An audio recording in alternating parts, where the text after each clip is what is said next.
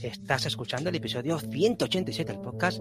Yo soy Javier Archeni de javierarcheni.com y hoy tengo pleno, hoy tengo la sala abarrotada de gente, aquí no cabemos, esto es el camarote de los hermanos Mars, porque tengo a todo el equipo de República Web aquí al completísimo. Tengo a... Venga, voy a empezar por Anthony Getcher en Muni. ¿Cómo estás, Anthony? Hola, Javi. Muy bien, muy bien. Todo bien por acá. Placer. Me alegro mucho. Como siempre. Luego tenemos a David Vaquero en Salamanca, los mandos de la grabación en YouTube, de la emisión en, directo, bueno, en falso directo. ¿Cómo estás, David? Hola, Javi, ¿cómo estás? Aquí un poco jodido, tengo que decirte. Llevo una semana bastante chungo, pero bueno, parece que se va entonando la cosa. Bueno, bueno, eso es el cambio de, cambio de temporada, que ya hemos casi dejado de verano ahí y toca cambio de temperatura. Y luego tenemos a la escuadra valenciana, tenemos a Andros Fenellosa. ¿Cómo estás, Andros? Buenas, ¿qué tal? Pues muy bien, porque he tenido que volver, yo no quería, pero escuché el episodio anterior, vi desorden, alcohol, vi, bueno, mejor no digo que vi de fondo, y pues tengo que venir pues eso, a, formaros. para eso es este tema. Sí, sí, aparte que de nuevo, este episodio surge así de un comentario en, del grupo entre tú y el siguiente participante, nuestro amigo Néstor Angulo de Ugarte. ¿Cómo estás, Néstor? Hey, gente, ¿qué tal? bien, bien, muy bien. Aquí encantado. Además, vengo tras pasar un buen rato en una boda, así que vengo con ganas de marcha. ya viene dando palmas, ¿no?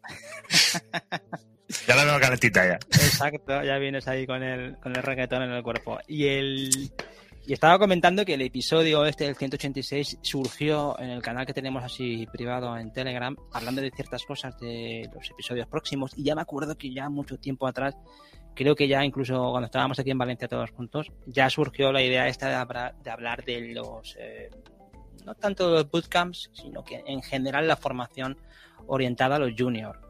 El episodio quiere tratar esto, quiere tratar cómo las claves por las que un desarrollador eh, web de perfil junior puede formarse para acceder al mercado laboral, para acceder a ese perfil profesional que podemos llamar. A mí particularmente lo de junior nunca me ha, nunca me ha gustado, pero bueno, reconozco que se ajusta bastante bien a, la, a, lo que es el mercado y a lo que, la que te pide la gente cuando vas a entrar a, a un puesto de trabajo. Entonces, para, para empezar, sí que me gustaría, hemos preparado una, una lista eh, breve de los tipos de formaciones que una persona puede acceder o puede contemplar a la hora de, crearse una profesión, ¿no? De, formarse, en pocas palabras. Entonces, si queréis, hago eh, una pequeña mención de este tipo de formaciones. Eh, empezaríamos por la, no por, no es un orden de calidad ni de puntuación, es una, es una lista no ordenada.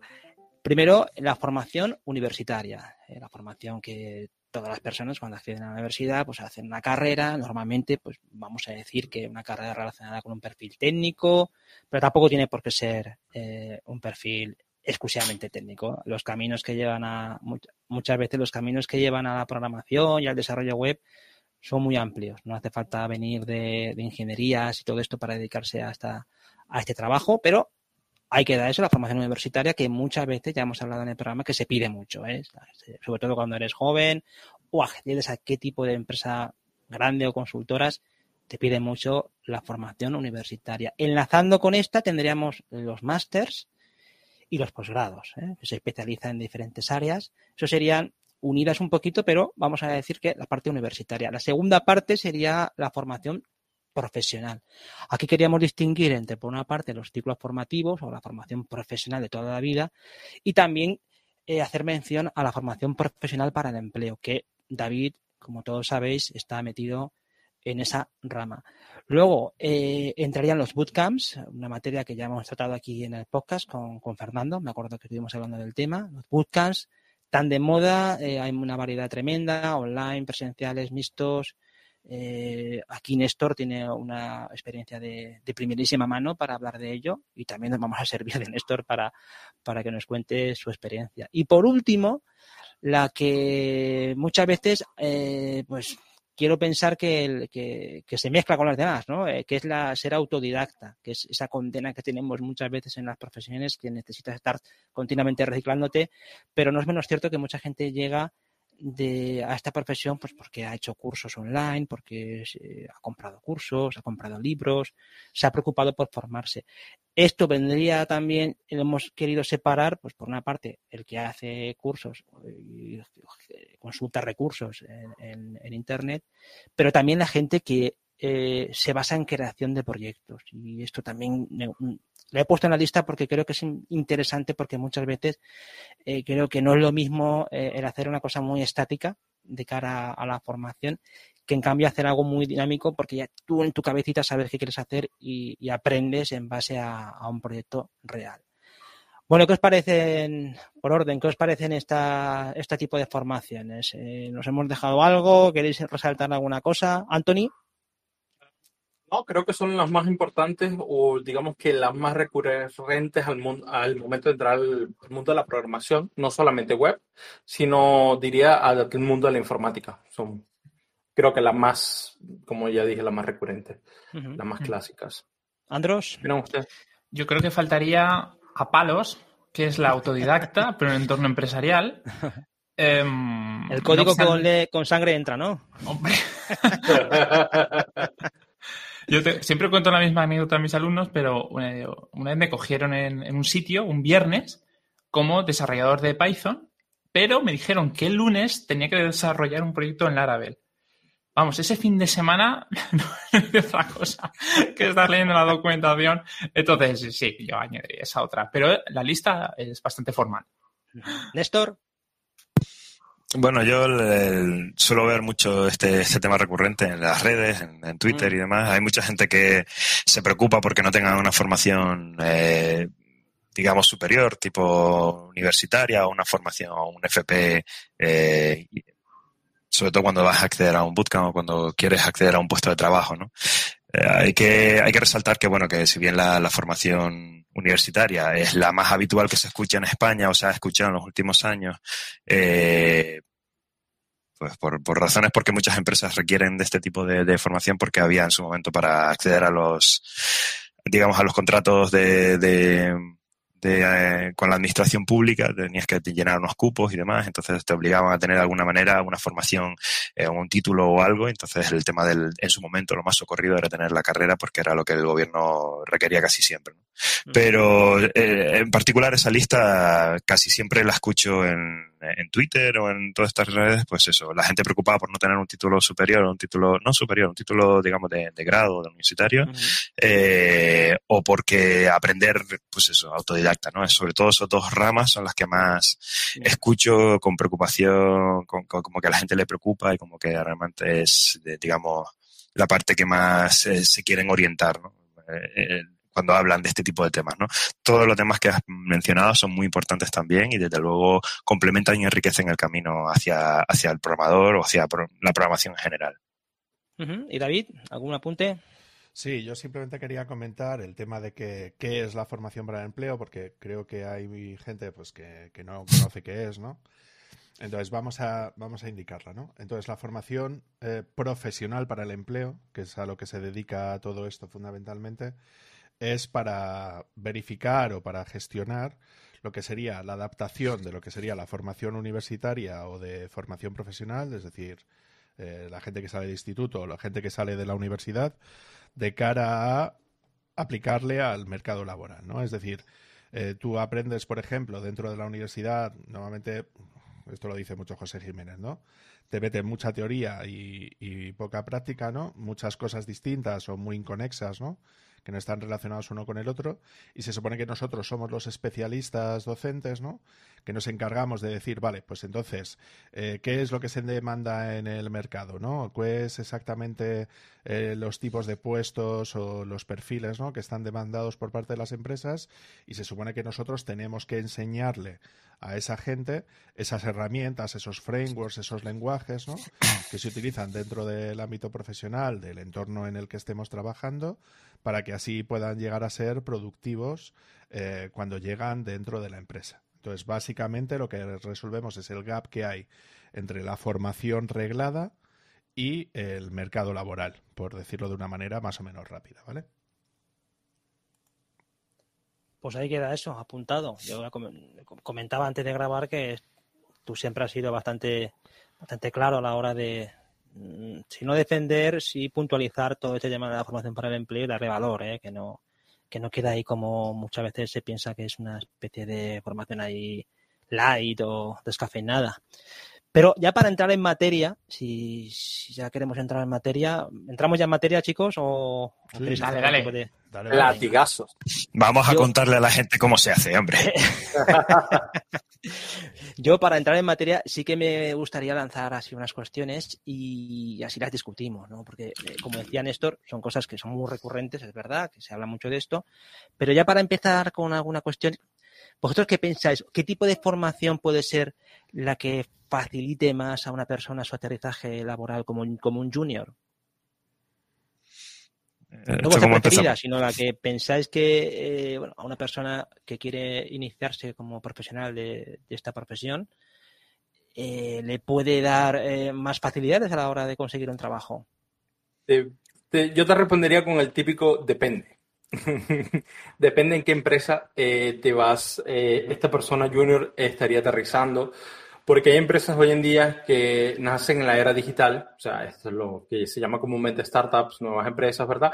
Que no le prestan atención a esto, sino volvemos al tema de que en este caso entraría tu perfil de GitHub, como lo tocamos en el, en el capítulo anterior, ¿verdad? Donde has hecho, has contribuido a una comunidad, ¿verdad? Y en este caso estarían más viendo lo que sabes a el título que te ha aprobado y te ha dicho, mira, sí, estuviste presente, entendiste lo que te dijimos y lo pudiste pasar a una hoja o en un programa de computadora.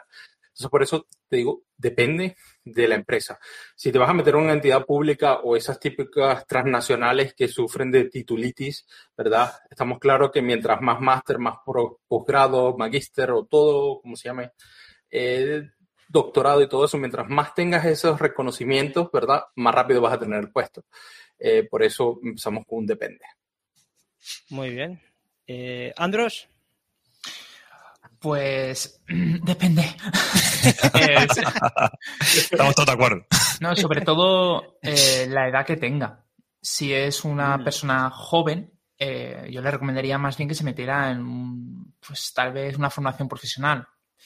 Si tuviera más de, yo qué sé, veintipico, tal vez le, le recomendaría la formación universitaria. Si supera ese límite, a lo mejor un máster si tiene un conocimiento previo. Si ya es un, no sé, tiene cierta base de autodidacta, pero no termina de, de, de que todo encaje, ¿no? Donde debe, pues Mm. tal vez una bootcamp también es una solución. Pero da igual todo este tipo de formación. Al final tú tienes que ser autodidacta en algún momento. No puedes estar constantemente haciendo formación. Entonces yo le recomendaría que primero aprendiera a aprender por sí solo. Porque así se absorben mucho más los cursos. ya. Hombre, la siguiente ronda no te pregunto porque ya has introducido tú la segunda, que era la edad, pero bueno, eh, nos vale. Venga, Néstor, tu turno. Eh, bueno, vamos a empezar aquí a repartir un poco. Madre mía. Mira, a ver, eh, has hablado eh, principalmente tú de, este, Antonio ha hablado principalmente de, bueno, si buscas un puesto de trabajo concreto y demás y tal, ¿no? Eh, Andros ha, ha comentado sobre el tema de la edad, ¿no? Yo iría por otro lado totalmente diferente. O sea, lo primero es preguntarte a ti mismo, ¿qué es lo que quieres hacer, no? Si quieres conseguir una herramienta para conseguir un trabajo y quieres de alguna manera ganar dinero, pues eh, tienes que irte a una formación profesional o a un sistema autodidacta. Si quieres aprender de todo de lo que implica la, a lo mejor la informática o quieres de un tema concreto, y así te metes en, en, en, materias y demás, incluso abres la puerta a poder trabajar en la parte de investigación y demás y tal, pues te vas a una formación universitaria. Ahí está el primer filtro. Si tú eres de corte generalista, quieres saberlo todo, no es tanto tu, tu prioridad salir a trabajar, sino quieres aprender eh, y a un nivel amplio, ¿vale? Eh, yo me iría a una, a una formación universitaria.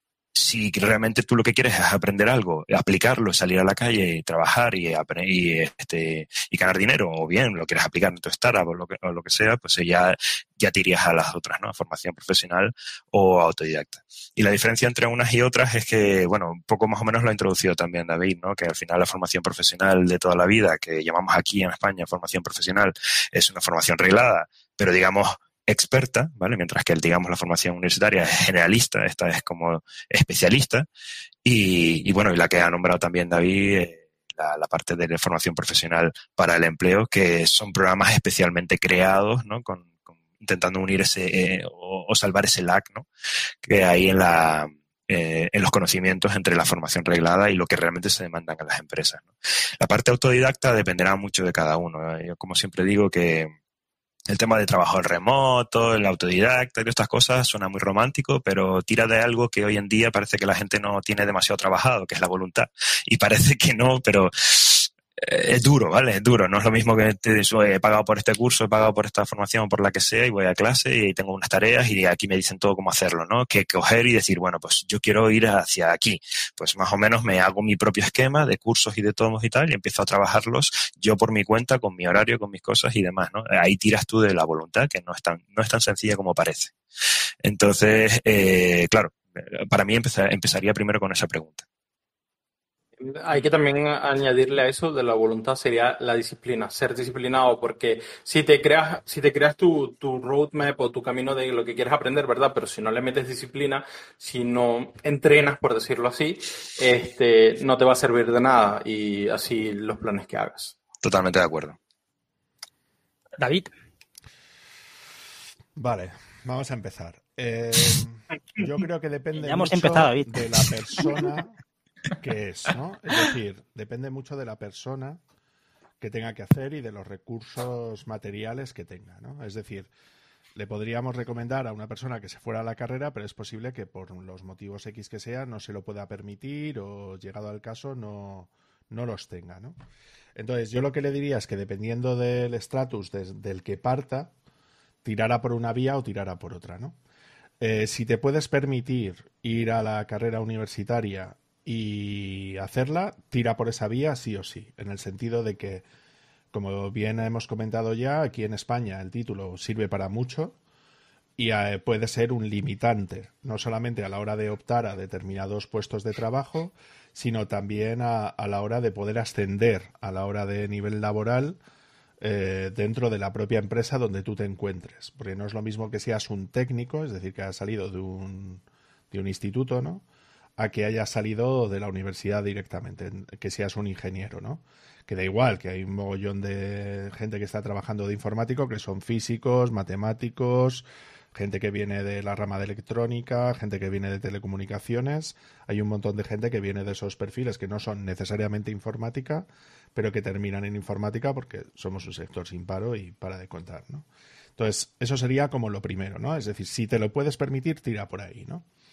La segunda es si no te lo puedes permitir y tu familia pues tienes problemas para poder acceder a la universidad, ¿no? Tendrías que tirar inicialmente por un ciclo formativo, ¿no? Entonces, aquí en España sería un grado medio, un grado superior, ¿no? Y tirar pues por la parte que más te gusta. ¿Te gusta más sistemas? ¿Te gusta más desarrollo web? ¿Te gusta más desarrollo multiplataforma? ¿Te gusta desarrollo videojuegos? Pues tira por ahí, ¿no? Y una vez ya que alcances ese nivel, es decir, que hayas superado la carrera o que, o que hayas terminado lo que es el módulo, ya tienes dos opciones fundamentales, ¿vale? La opción primera sería eh, ir por la parte universitaria, es decir, temas de máster, posgrados y tal, que es una muy buena opción. Eh, los profesionales al menos saben de lo que hablan, lo cual es todo un detalle. O tirar por la parte eh, o bien de bootcamp, que sería un complemento para todo esto, o bien para la parte de formación para el empleo. Evidentemente yo les recomendaría que tiraran directamente a por la formación profesional para el empleo, para empezar porque está subvencionada, es decir, que les saldría mucho más barato o directamente de manera gratuita, vistos los precios a los que están los bootcamp, que van pues eso de 2.000, 3.000, 5.000, 6.000 euros, ¿no? Eh, porque claro, puede ser que tú quieras hacer eso y tengas dificultades a la hora de hacerlo, ¿vale? Eso, eso como base, ¿no? Es decir, para alguien que está empezando, rollo joven, ¿no? Si fuéramos a la parte de que tú eres una persona autodidacta, que te gusta, que has investigado, que haces cosas, que, o sea, que, que, que te gusta todo esto y que es vocacional para ti y a lo mejor no has tenido los medios o eres demasiado mayor y ir a un instituto en el nocturno, pues igual no es lo tuyo, pues yo sí te diría que tiraras, pues eso, bien por una formación profesional para el empleo o bien para un bootcamp, ¿no? principalmente formación profesional para el empleo. ¿Por qué? Porque tendrías que resolver los gaps o, o los problemas que tienes a la hora de, de, poder acceder a ese puesto de trabajo que tú quieres como desarrollador web, frontend, backend o lo que sea. Entonces yo lo que te diría es que tiraras inicialmente por lo que se denominan certificados de profesionalidad, que son las formaciones regladas específicas dentro de la formación profesional para el empleo, al menos aquí en España, ¿eh? porque son los que te dan la, la base eh, fundamental que te podrían dar en un instituto, pero sin perder dos años, ¿no? Y luego ya a partir de ahí que te puedas matricular en cursos, ¿no? Que te puedan permitir poder tener, pues eso, el conocimiento específico de las áreas específicas que se están demandando ahora mismo en, eh, pues eso, en el mercado laboral, ¿no? Entonces ya te podrías llegar a especializar en un área o en otra, en un framework o en otro, ¿no? Entonces yo lo que le recomendaría es que fuera todo eso, ¿no? Y sobre todo que se lo, se lo tomase como una perspectiva de estoy aprendiendo, como decía Andros, aprendiendo a aprender, ¿no? Sí, y que si tienes tiempo y eres joven, pues evidentemente le eches todas las ganas y todas las horas posibles, porque es lo que te va a permitir poder luego acceder a este mercado laboral que, que, es, que es muy exitoso, que tenemos mucha suerte, somos unos privilegiados, ¿no? que tiene un sueldo más o menos razonable y luego por el otro lado el paro pues es muy bajo, ¿sabes? O sea, prácticamente casi no tenemos paro, ¿no? Entonces yo lo que le podría recomendar es eso. Hmm. Hombre, yo creo que ahí, ah, si lo cuentas a alguien, lo dejas paralizado, ¿eh? se quedaría como diciendo, ¿ahora qué hago? A ti, Yo creo que el, episodio ya está acabado. no, no, no, no, que tengo aquí apuntado notas para pegar, para pegar latigazos. Ah, no, pero son, la verdad es que son súper interesantes todos los puntos de los que habláis y hay gran verdad en, muchos de ellos. Y, y, a mí, una de las cosas que sí que me gustan, creo que lo ha comentado Néstor, es sobre todo conocerte. Yo creo que eso también es una clave importantísima, eh, mm. de ser muy honesto contigo mismo a la hora de afrontar una formación, porque si tú te metes en una cosa que es muy intensiva y tú sabes que tu biorritmo no va con eso, ¿eh? o que tu forma de aprender no va con eso, no te metas en eso. Si tú consideras que, oye, pues, yo ahora, por contar una anécdota, una experiencia tonta, pero, pero que puede aportar algo. Yo ahora tengo a una a la sobrina de mujer que, que quiere hacer algo de la UNED y yo se lo digo en petit comité, ahora se lo digo a toda la audiencia, ¿no? La UNED es para boinas verdes. Es decir, la UNED es una cosa, y yo siempre he tenido claro, ¿eh? O sea, la UNED es o, si, o estás en la prisión de Ocaña, ¿sabes? Pasando un tiempo, o eres una persona súper disciplinada, porque normalmente es, gente que, que, que, lo compagina con otra cosa, con un trabajo, lo que sea. Yo siempre he, admirado mucho a la gente que se saca la carrera por la UNED, porque esos tienen un tesón de acero. Por eso considero que es importante a la hora de una persona que es junior. También es cierto una cosa que ha comentado David y, es, también es, importantísima. Es, este, este sector, pues, en algunos ámbitos tiene una tasa de accesibilidad laboral alta. Entonces, eso también influye. No sé, mm, eh, es verdad que no es un, eh, no es un sector que, que ande flojo de, de, oferta laboral. Siempre, si uno tiene interés, al final lo consigue, puede aterrizar en un puesto como junior. Yo creo que también influye mucho la, este cambio generacional que estamos viviendo en el que antes se valoraba por la generación de nuestros padres y anteriormente mucho las formaciones universitarias y ahora en las generaciones más como las nuestras ya eso se nos ha caído un poco el mito. Entonces eso lo trasladamos a, a personas como nosotros que pueden estar como nosotros me refiero de por, por, por visión, por, por la forma de ver la vida, de la experiencia, y podemos pensar, oye, mira, no voy a valorar que este tío no tiene un título, voy a valorar otras cosas. Por eso creo que eh, eh los Bootcamp ahora mismo tienen esa virtud que están muy enfocados a, conseguir un, primer empleo. Eso, la virtud que le encuentro a eso. Teniendo presente que la formación más eh, clásica o más universitaria es más global, es más a largo plazo, pero vamos, que sintetizando creo que eh, es aquello de el, viejo proverbio de conocerte a ti mismo, ¿sabes? Para, para esto y para toda la vida, ¿no? Antes de meterte en algo, embarcarte en algo, sé honesto contigo mismo y, piensa eso. Hmm. ¿Alguna, ¿Algún comentario? En lo que, en lo que dices, yo tengo, disculpa Néstor, en lo que dices tengo una opinión, ¿verdad? Y es que este, hemos llegado al punto en donde tal vez las, pero esto es otro debate aparte que pues, nos da para hacer una temporada completa, hemos llegado al punto que en lo que a informática se refiere hay que repensar o re, reacon- reacondicionar, no, recrear. otra Redefinir. redefinir, ah, sí, bueno, sí, redefinir o crear incluso desde cero lo que son las carreras Formatear. universitarias. Hay que dar términos que la- el público conozca. Sí, pero es como poner, bueno, carrera universitaria es igual a Windows, formatear, sí, ok, bien, perfecto. Va bien, formatear, ¿verdad? Las carreras universitarias que van, que van en lo que a tecnología se refieren, porque sí es verdad que aprendes de mucho. Yo cuando estudié en Venezuela, en un instituto tecnológico, ¿verdad? Tenía eh, lo que era la arquitectura del, del procesador y todas materias interesantes, ¿verdad?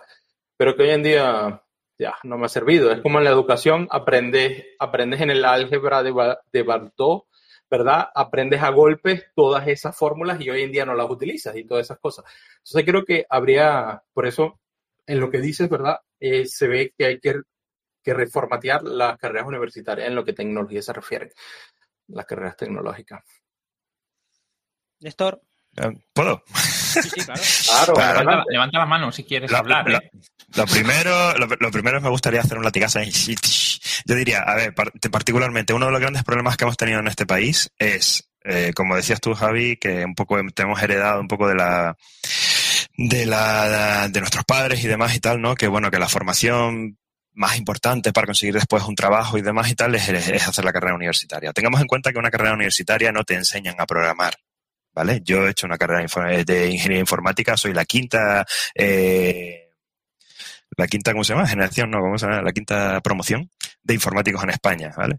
Eh, o pertenezco a la quinta, realmente la, la saqué más tarde. Eh, y, y de allí en el- lo que era ingeniería informática o la ingeniería informática superior en su momento, eh, damos muchísimas cosas, ¿no? Pero programación no empezamos a programar realmente hasta cuarto de carrera, más o menos, aproximadamente, ¿vale? Primero hay algoritmia, eh, hay este aprendizaje pues de costes de, de programación. Ahí además el aprendizaje se hace con lenguajes de programación que son eh, fuertemente tipados, que son muy pesados para lo que realmente hoy en día nos gusta, ¿no? Mm. Eh, pero es que eso era una asignatura por cuatrimestre. Todo lo demás era física, eh, estructura de computadores, matemáticas por un tubo, eh, inglés, etcétera, bases de datos, etcétera, etcétera, ¿vale? Son muchísimas materias, redes neuronales, muchísimas materias. Entonces, claro, por eso digo que el tema de la formación universitaria está para esa gente que quiere saberlo todo, ¿no? Que quiere un poco de alguna manera tener una visión global o general de lo que hay. Y yo siempre la- rompo una lanza a favor de la, de la formación universitaria en el sentido de que, bueno, eh, hay gente que le gusta hacer eso, eh, lo del tema de conocerse, ¿no? Que era lo que hablaba también Javi. Eh, entonces, eh, cuando tú te conoces y sabes que eso es lo que te gusta, que quieres aprender de todo y tal, te, te preocupa tanto el tema, la tecnología concreta y nada, sino quieres aprender un poco cómo se, cómo, cómo se interconectan todas estas, eh, digamos, eh, partes, ¿no? Un poco de la informática y demás, pues guay. Pero eh, si solo quieres aprender una tecnología o quieres simplemente aprender a programar, ¿vale? La programación es un pequeño campo de la informática. ¿Vale?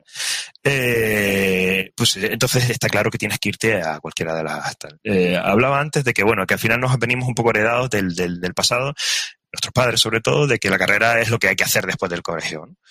Eh, gracias a eso, en España tenemos un superávit de generalistas. Y al final muchos generalistas lo que hace es se dedica a hacer trabajo de especialista. Vemos programando a gente que son gente de carrera, que a lo mejor le viene un chaval de un bootcamp o lo que sea, le hace, venga, quita para allá. Y lo hacen mejor, lo hacen mucho más rápido, porque es un especialista, ¿de acuerdo?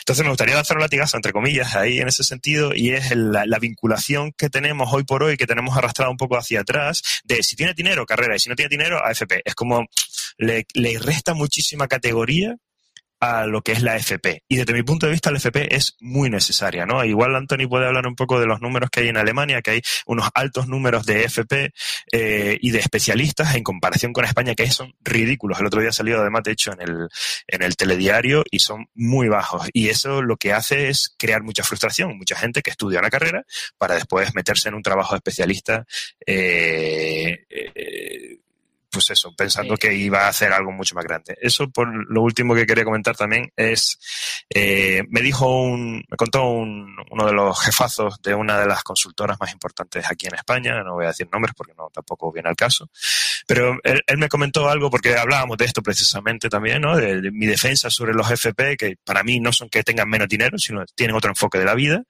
Eh, y él me dijo, dice, mira, para nosotros, en nuestra empresa, funciona de la siguiente manera. Si tienes una FP, puedes moverte horizontalmente.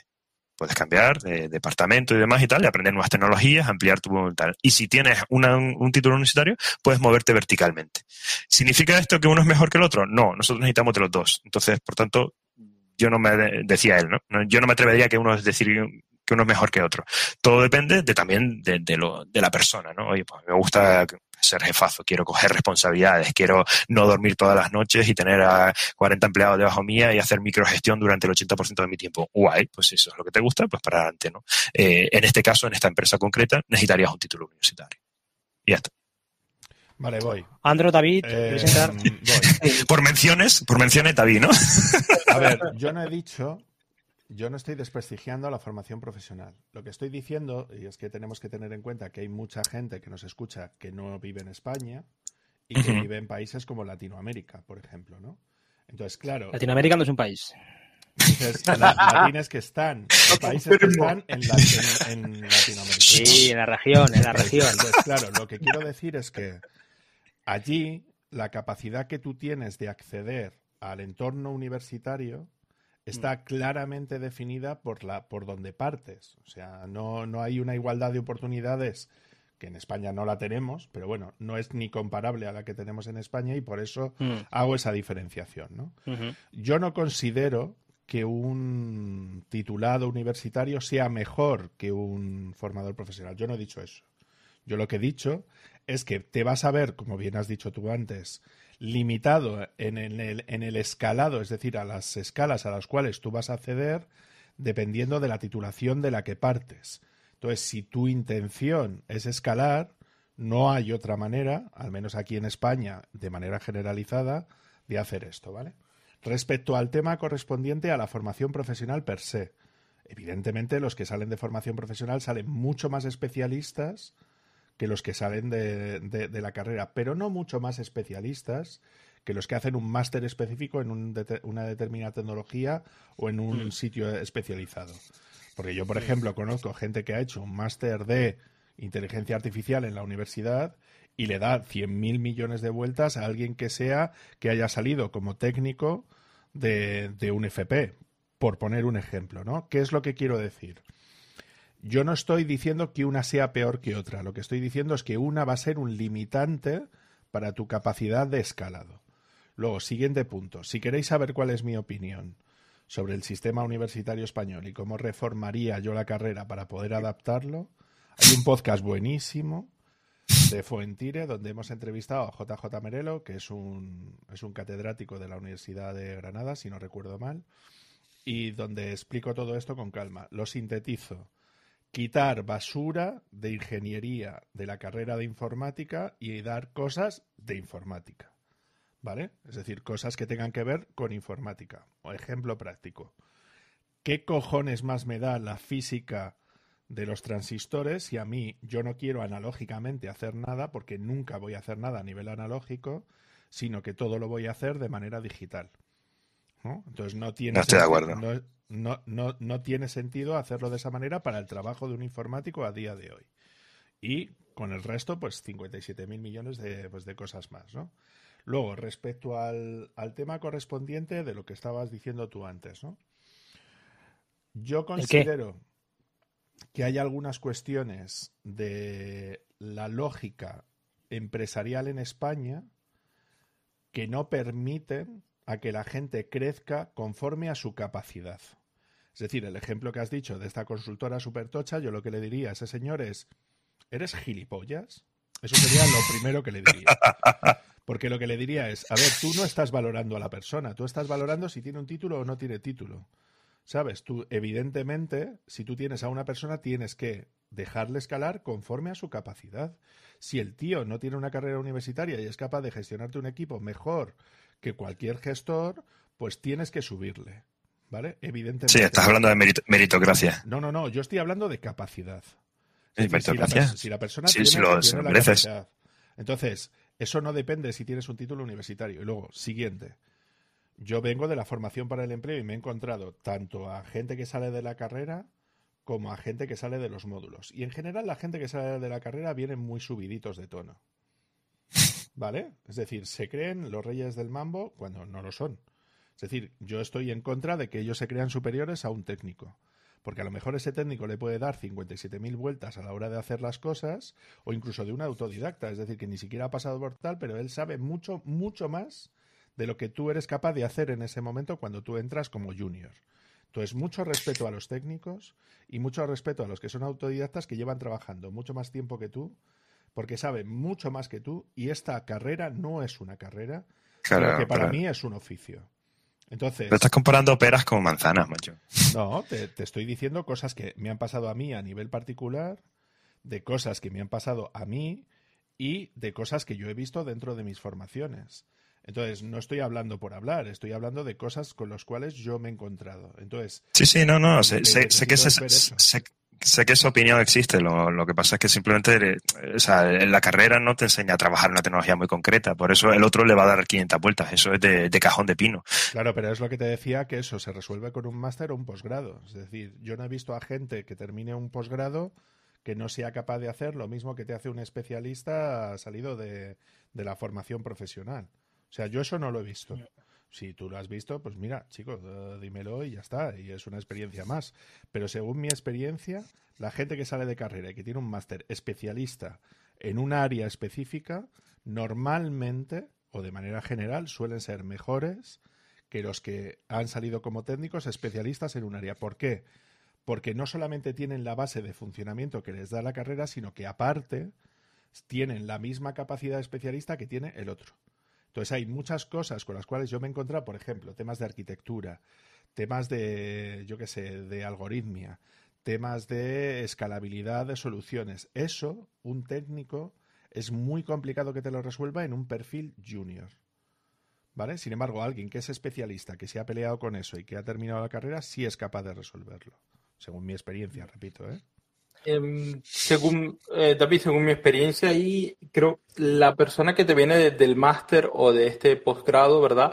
Te lo puede resolver a un punto práctico, eh, teórico, perdón. Una persona que viene desde que ha habido por este, estos institutos, ¿verdad? Por estas formaciones eh, profesionales y todo esto, y note que no sea junior, lógicamente, porque si estás en el primer año, eh, en el primer año de experiencia, no vas a tener, no vas a tener como esta visión más allá, pero a partir de un quinto año, ¿verdad? Te digo que te lo resuelven de una Ya, parte pero quinto práctica. año no es un junior.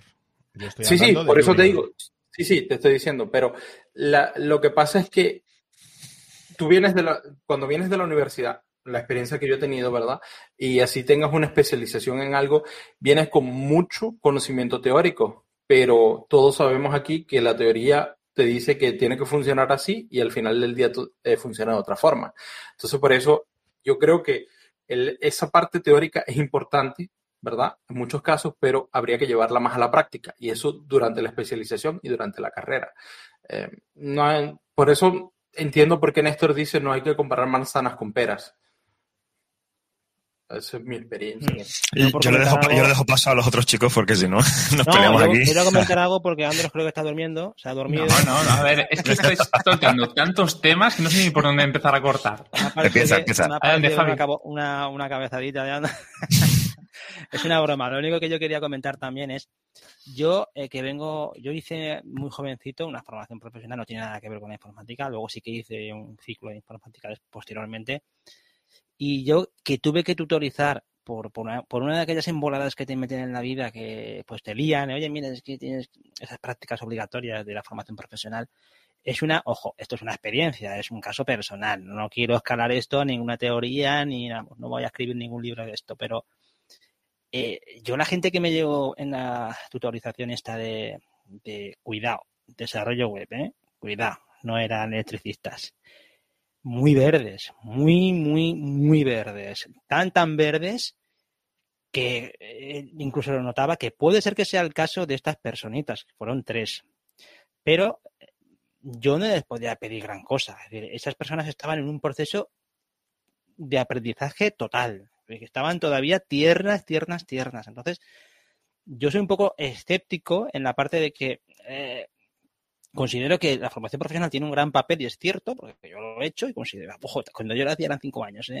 luego lo cambiaron, eso para empezar. Porque yo me acuerdo que estudiábamos a saco, nos llamaban a saco. El, eh, pero que yo veo a la gente, me, me sorprendí mucho porque encontré, yo esperaba más. No sé si habéis tenido esa percepción alguna vez, habéis tenido, habéis encontrado gente de este, también es verdad que eran las prácticas, ¿eh? hay que ser justos, pero me sorprendió eso, me sorprendió que yo me esperaba más fuerza, me esperaba una, una persona que me fuera a, a, empujar y me encontré gente que estaba muy, muy blandita, ¿sabes? Muy, muy, mucho pan de molde, ¿sabes? No sé si vosotros tenéis esa, esa percepción. Vale, Andros. vamos a ver. Venga, despiértate. Venga, venga, empieza, empieza. Primero, Platicazos. primero quiero decir que la cuarta generación de, de, universitarios en España no estaban subiditos. Fueron los terceros y los quintos. O sea que Néstor está a salvo. Después, quiero comentar de que nos estamos olvidando constantemente de la persona que está detrás de, de, cada, de cada formación. Me explico. ¿Al formador te refieres? No, el propio estudiante. Ah, vale. Estamos olvidando de que hay muchas personas que acaban la carrera eh, aprobando con lo mínimo indispensable, incluso que ha tenido ayuda externa o sí. ayuda de papá, como queramos decirlo, y esa persona es inútil en las dos cosas. Tanto a la hora, sí, de darle ese valor vertical que estabas comentando antes, como el de llevar a la práctica algunos de esos conocimientos en alguna especialidad. Eh, también quiero remarcar, eh, y esto va para ti, Néstor, de que mmm, me da la sensación que un universitario cuando termina la carrera tiene que meterse directamente a hacer un máster o tiene que auto, auto prepararse el contenido Eh, para eso es un meterse buen en punto. cualquier sitio. Buen punto, Andros, buen punto. ¿Qui- No ¿Quién, ha sido durmiendo. infor- quién- quién ha sido universitario aquí? Uno, No, no, que ahí lo que dice, eh, perdón, por, por, Sí. por, por remarcar lo que No, dice Andros. no, no, me que no, quiero traído. cortarte, solamente para después. Ah, No, vale, no, vale, pero- vale, pues, Pero también te quiero decir que yo, como estudiante de un ciclo formativo de formación profesional, eh, siendo autodidacta, creo que puedo alcanzar cualquier meta que se marque un universitario. No creo que haya un, un conocimiento eh, inalcanzable que pueda conseguir eh, formándome, estudiando, mm. incluso sacándome alguna titulación pequeña propia o universidad a distancia, también podría ser, pero no me hace falta. Sí. Por eso quiero decir que no es. Ahora luego me, me das no esto con el tu látigo, pero quiero, quiero resaltar que una persona que tenga curiosidad, que tenga capacidad de aprender y asimilar las cosas, es que da igual donde se meta. Sí, sí, sí, eso es imparable, eso está claro. Sí, es, Eso, es que, es una mole. eh, En todo, en todo el ámbito de la vida. Mm. Sí, sí, Hmm. eso hay que, hay que, hay que, vamos, eso hay que ponerlo encima de la mesa, ¿eh? ¿Te respondo o te dejo a ti, Sí, sí, Javier, responde, responde, responde. Eh, a ver, el... yo no sé de los que habéis estado en la universidad, eh, si os acordáis un poco de, de cómo era la universidad, y lo digo para todos los que nos que escuchan también, que tienen esa, ese run run de me meto en la universidad, no sé qué, no sé cuánto. Mire, la universidad es una organización feudal, ¿vale? De alguna manera eh, orientada prácticamente en su totalidad Al macrobotellón. Eso somos nosotros. No, hombre, no. Eh, orientada prácticamente en su totalidad. Eso a que la no habéis venido a. Salamanca a estudiar, ¿eh? Eso, pues, Perdón, eso perdón. he escuchado, eso escuchado. Perdona, No. Néstor, perdona. Nada, lo que quiere decir que está orientada, es una estructura, ¿vale? Feudal, y cuando digo feudal no lo digo porque esté de alguna manera haciendo una crítica, sino porque es la forma en la que funcionan internamente, pues están los catedráticos, están los, tal, los, los, eh, adjuntos de, de- de- De rector, de- sí, los de investigadores, los adjuntos de investigadores, etcétera, etcétera, ¿vale? Eh, entonces está orientada prácticamente en su totalidad a la investigación. Es decir, cuando te enseñan en la universidad algo, te- eh, no te enseñan la universidad por regla general aquí en España no está conectada con la empresa, ¿vale? Y eso es una de las grandes cosas que tuvimos en la, bueno, tuvimos, participé en algunas charlas y demás y tal, pero vamos, que se han tenido internamente en las universidades para intentar acercar la universidad a la empresa, como a lo mejor hacen en otros países, ¿vale? Pero en este caso concreto, aquí en España, está muy, muy, muy separada. Entonces, ¿qué pasa? Que cuando tú estudias allí siempre te están dando la, la sensación, te están explicando que, que prácticamente lo importante es investigar, ¿no? Oye, pues tal, tal, y venga, vamos a movernos por aquí, probar por acá, tal, no sé cuántos y tal, y sacar artículos y demás y tal. Y al final lo que, lo que te están haciendo de manera un poco inconsciente, entre comillas, es fomentando a meterte hacia el posgrado, hacia el doctorado y hacia el tema del, de, de los másteres y demás. Nunca, ellos no te animan realmente a salir a la calle a trabajar, ¿vale?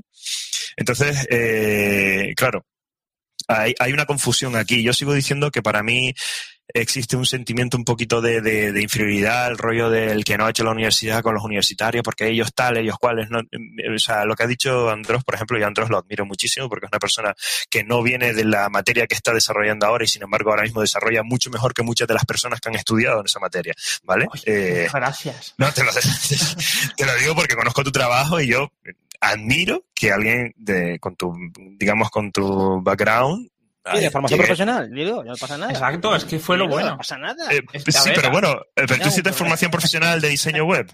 Sí, exacto. Bien, pero sí, antes qué era? ¿Antes te dedicabas a qué? Eh, a ver, vamos por partes. Vamos por partes. Mm, eh, yo estaba en el instituto. O sea, yo estoy... Hombre, eso lo imaginamos. Eso... Claro, todos hemos pasado por ahí. Todos hemos pasado por ahí, ¿no? Parvulario. Empecé el, empecé el bachillerato. parvulario, Andrés? Hice el parvulario. Hice primero yo estaba haciendo bachillerato y yo me estaba aburriendo un montón. Entonces vi que estaban los ciclos formativos, pero vi que el grado medio también era bastante, bueno, no, me parecía que se quedaba corto. Entonces yo hice una prueba de acceso y nada, aprobé. De hecho saqué la segunda mejor nota, que siempre lo cuento. Y entonces ya me metí directamente a, ahí, o sea que me salté unos años. Gracias. Pero cuando salí, vamos, como un loco me puse a estudiar y aprender cómo estaba el mercado. Eh, y, y, es que yo creo que eso lo tenemos que hacer todos, da igual en qué formación nos metamos. Pues por eso, yo, no, yo al final eh, hay, hay que entender una cosa importante y es que la gente tiende a confundir lo que es la programación con la programación web o con el tema de... ¿sabes? Hay unos conceptos importantes, ¿no? Al igual que he dicho que la informática es esto y la programación es esto, dentro de la programación la programación web es esto, ¿vale? Mm. Eh, estamos hablando de, de, de subsecciones. Entonces, claro, al igual que hablaba David del tema, al igual que has hablado tú en tu ejemplo, Javier, y él has hablado también, Andros, también en tus ejemplos, eh, gente que ha salido de la carrera, tal, puede resolver no sé cuántos y tal, y viene un, un chico que ha hecho un FP y le da dos vueltas, claro, en esa tecnología concreta.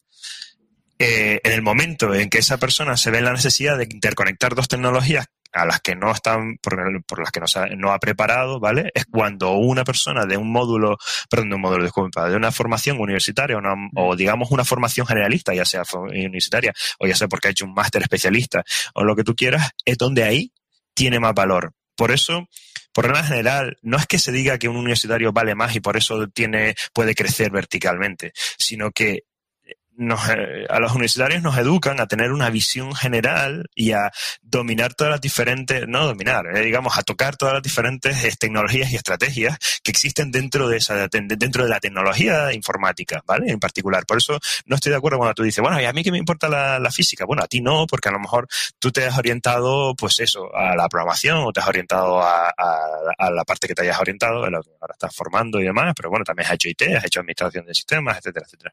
Pero eh, el, digamos que el universitario lo que hacen es, oye, mira, este es tu campo, este es el campo de la informática, te voy a abonar el campo. Entonces, cuando salgas a la calle, tú después tiras la, la semillita donde te dé la gana y tú especiali te especializas en eso. Pero tienes que ese proceso adicional que hacerlo cuando los FP directamente lo hacen antes, ¿vale? Mm. Ahora, un FP se especializa en desarrollo web, pum, Ahora saca ese, a ese desarrollador web y mételo en ensamblador, o mételo a, no sé, project manager, o mételo a eh, redes neuronales. Pues, pues de primera lo rompes, ¿vale? Porque necesita unos conocimientos de base que no te los dan, no te los dan en un FP, ¿vale? Otra cosa además también que comentar es que las FP hasta ahora, entonces poco porque creo que ahora se está dando un poco más cuenta del tema, eh, estaban muy, muy denigradas. Entonces los profesores que habían en FP, como decía Javi, eh, estaban un poco casi por estar, porque era como, bueno, pues este es el refugio de los que no tienen pasta o de los que realmente, como decir, antes se decía, ¿no? Un poco el que vale, vale para la universidad y el que no vale, pues FP, ¿no?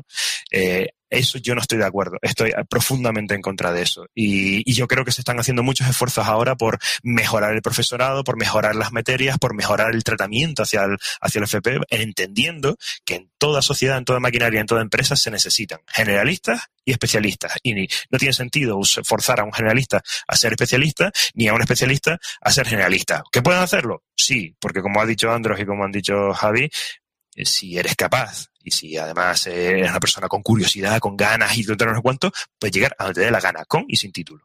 Sí, pero ahí fíjate, me parece súper interesante lo que comentas, pero fijaros también, yo cuando decía antes que lo de esa distinción de junior, yo sé que Anthony quiere entrar, está por la banda calentando, vas a entrar, ¿eh? No te preocupes. hoy marcas, Anthony, hoy marcas. No, te preocupes que voy a comentar algo rápidamente. Yo lo único que, estas cosas, eh, chicos, eh, de vez en cuando pienso y le doy vueltas a las cosas. Cuando tú coges a un perfil eh, que es junior eh, junior tiene connotación de que esa persona va a crecer. Pero eh, fijaros que por eso, por eso ahí me, mm, o sea, me parece que Néstor hace ahí un, traza bien la historia, traza bien la jugada, porque, porque quizá ese, esa trayectoria de una persona que va profesionalmente a, ir subiendo, esa verticalidad que hablaba el, el, gilipollas, ese del consultor, ¿eh? está bien tratada cuando es una persona generalista. O sea, el junior, el junior si lo pensáis, el junior en algún momento será mayor, saldrá del huevo y será senior, ¿no? Y luego ya, bueno, ya se jubilará, pero será, incluso dentro de senior puede haber diferentes capas. Podemos llegar así hasta, hasta la azotea. Pero la connotación de junior implica que esa persona seguir progresando. Pero, pero fijaros, cuando tú estás preparando muchas veces para el mercado de trabajo, es que no, no, se trata de eso, se trata de cubrir plazas. Y a, lo que voy yo es que eh, ahora, por ejemplo, que hay carencia, se dice eso, yo no estoy en el tema, pero se dice que hay mucha carencia de profesional de la madera, de profesional incluso de fontanería, de electricistas, todo eso. Esos son perfiles que a nadie, yo no he escuchado nunca a un electricista junior, fontanero junior, nunca lo he escuchado, ¿verdad? Porque, pero os lo digo porque pensemos que la trayectoria profesional que, que a una persona se le está metiendo en la cabeza es, tú vas a empezar por aquí de junior porque tienes que tener unos conocimientos X, básicos, lo que sean. Pero claro, tu metas es senior, ¿o no? ¿O es que estoy equivocado y un tío es como el que tiene 50 años de junior? A que nadie, no, a no ser cuidado. ya te diré yo que no, ¿eh? te diré que conozco mucha gente que no quiere subir está cómodo y ahí se queda. por eso te digo que depende de la persona. Por eso, exactamente. Pero yo la, la única cosa que, que, traigo aquí es, cuando se habla de junior senior, hay que saber que las palabras tampoco se emplean de manera arbitraria. Cuando se utilizan las palabras, yo le doy mucho valor a las palabras, porque una palabra te identifica con, a largo plazo. No sé si me estoy rayando. No, no, no, totalmente de acuerdo. de, hecho, hay, un debate, perdona, Andrés, hay un debate muy importante también entre lo de junior y, esto y senior, y creo que hay el mismo problema sobre sentimiento de inferioridad de por qué los juniors y los tal, y si yo siendo junior le doy dos vueltas a los senior y tal, no sé cuántos. Y ahí, mm. es otro debate que yo diría para otro capítulo, disculpa. Un comentario antes, porque entra. David, David pidió la palabra. Ah, David. Sí, David fue el que pidió la palabra. Dame, ya voy, dame un segundito. Sí, sí, El, detalle, el detalle que tenemos, eh, que tenemos en la informática, ¿verdad? Es que para pasar de, de, junior a senior, ¿verdad? No es solamente que te estés sentado en el puesto cinco o tres años o los años que necesites, sino que también tienes que hacer, en este caso tienes que aprender porque si tienes cinco años, ¿verdad? Trabajando, qué sé yo, desarrollando en React, ¿verdad? Y no has aprendido otra cosa que eso, que solamente estructurar tu web en React, ¿verdad? Así seas un especialista, vas a seguir siendo, vas a seguir teniendo los mismos conocimientos. Entonces, en el caso de la informática, tal vez en otras carreras es un poco distinto, pero nosotros estamos tanto la experiencia en años como seguir aprendiendo y seguir evolucionando en tu aprendizaje y en, lo, y en los conocimientos que tienes. Comentario. David. David. A ver, que os voy contando. Eh, me estoy apuntando por aquí las cosas para que no se me olviden. Vale. Muy bien. El tema de la, ¿eh? el, tema de la colaboración pública-privada en el tema de las empresas. Vale, creo que no somos conscientes de para qué está una universidad, ¿vale? A ver, una universidad está para dar igualdad de oportunidades a la gente y dar un amplio espectro de conocimiento a la gente.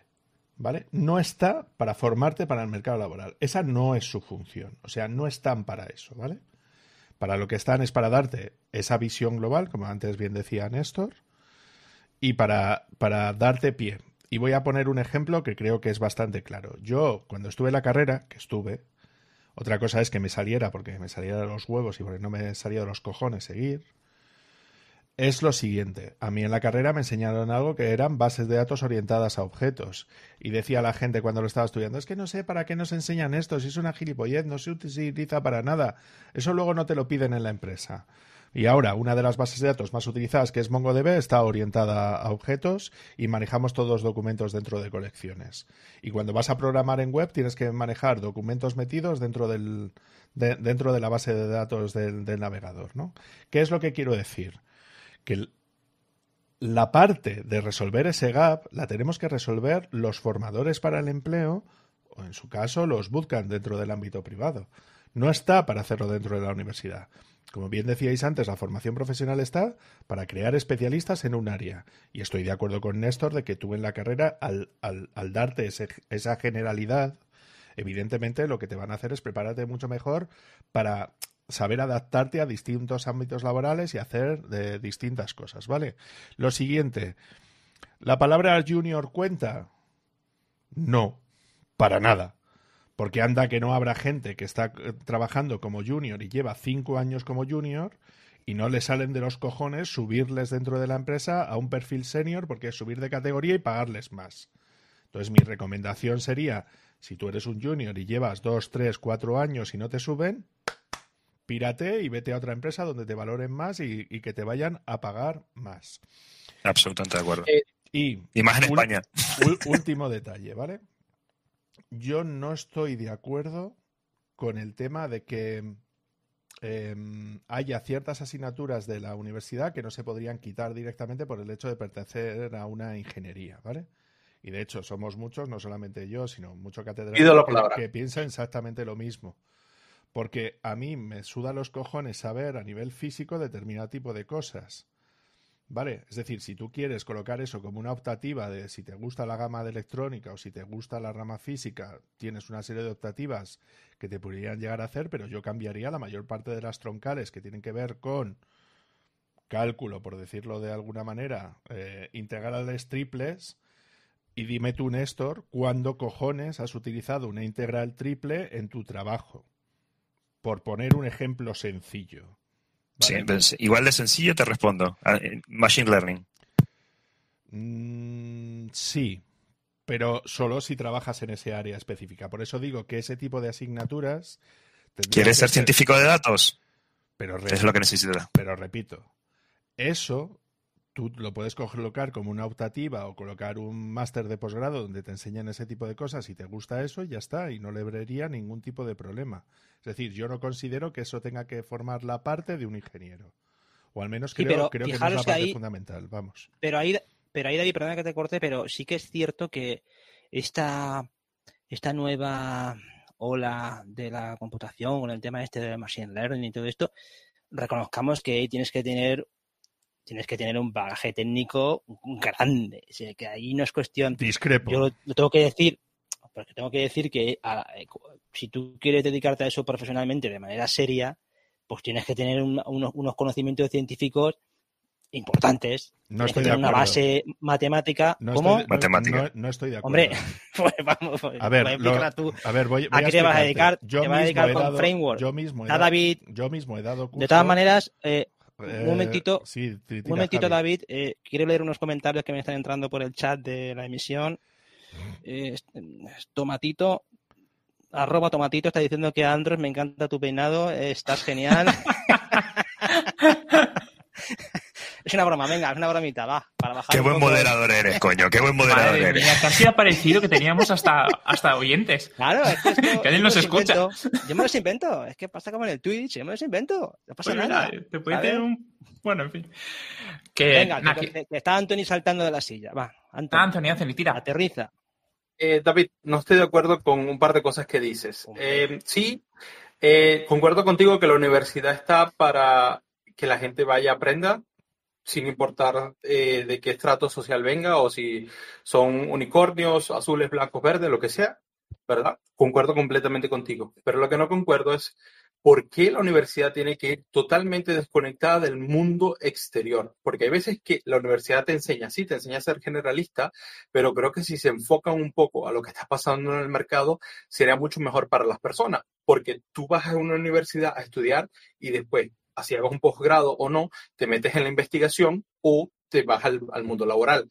Entonces creo que... ¿Eso lo ha dicho David, Anthony? ¿Eso lo ha dicho David? Sí. sí. Sí, Ah, vale, vale. Eh, entonces, esa, esa, esa, desconexión, ¿verdad?